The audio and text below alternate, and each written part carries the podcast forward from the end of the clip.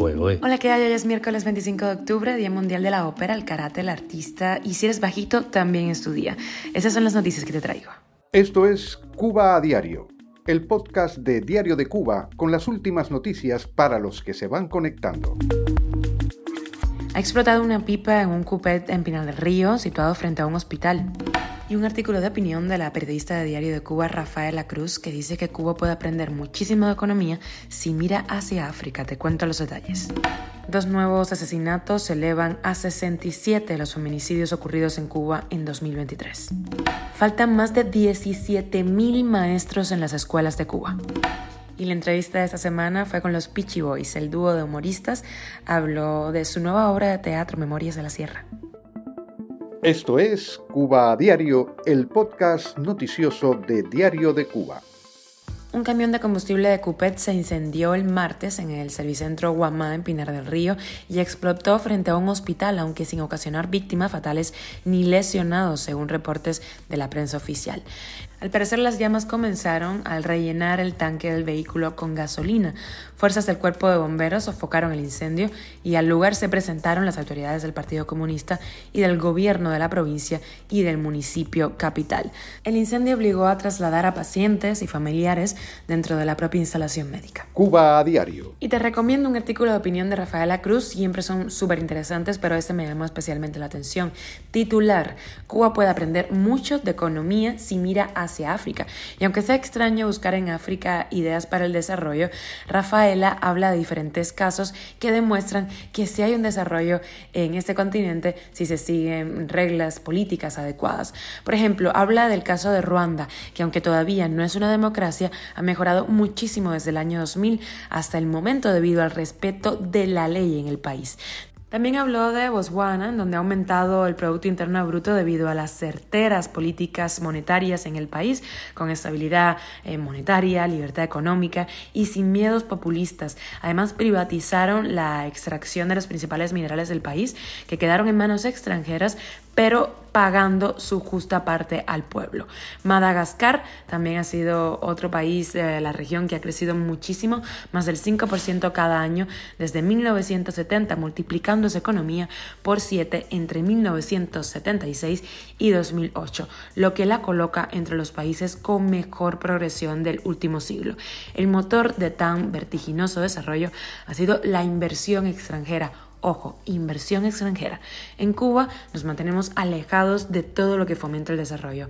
Inexistente imperio de la ley, modelo económico probadamente fracasado, política monetaria inflacionaria, nula inversión extranjera y conversión de Cuba en un estado monoproductor de habitaciones vacías de hotel. Así concluye la periodista de Diario de Cuba, Rafaela Cruz. Su artículo completo está en la página de DDC. Los observatorios independientes han elevado a 67 las víctimas mortales que dejan Cuba la violencia machista en lo que va de 2023 y lanza una alerta por el alza de las denuncias ciudadanas de estos crímenes. El Observatorio de Género la revista feminista Las Tensas y la plataforma Yo sí te creo en Cuba han confirmado este martes los feminicidios de Cristina Ramírez y de Julia Valle. Ramírez, eh, que tenía 49 años, fue agredida en la casa de su hija en el barrio rural eh, del reparto Evia Sur, en Holguín. Parece que fue ultimada delante de su nieto, menor de edad. Julia Valle fue asesinada de manos pues, de su expareja en Viñales, en Pinar del Río. Tenía unos 40 años.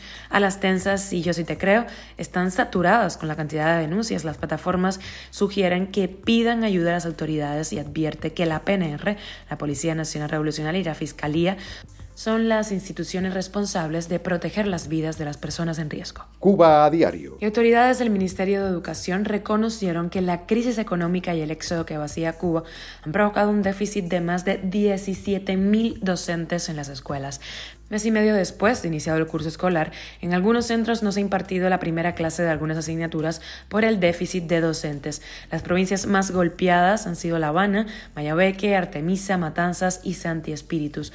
Los entrevistados reconocieron que los profesores se van a sectores mejor remunerados o fuera de Cuba y que falta estimulación desde lo material para el personal docente. Y ya corre a ver la entrevista de esta semana del Sunday Diario de Cuba, fue con los Peachy Boys, el grupo de humoristas, el dúo ha lanzado su primera obra de teatro escrita e interpretada por ellos. Se llama Memorias de la Sierra y se burla de la dictadura cubana. Está triunfando en Miami y puede ser que la traigan a Europa, a Italia y Madrid, Barcelona, España. Es la idea de los humoristas. Esto comentó Alejandro González de Peachy Boys sobre su relación con Cuba. Te dejo un pedacito de lo que comentó. El activismo nuestro ha sido siempre desde el inicio de nuestra carrera porque es algo que hemos sentido. Y no es una cosa que, que lo adoptamos ni por moda, ni porque ahora es que está trending esto, o porque necesito que me den like, o necesito que me sigan. Por eso es que a través de nuestra trayectoria eh, no, no, van a ver ni van a encontrar nada de los Peachy Boys eh, con un cambio de postura o algo que sea.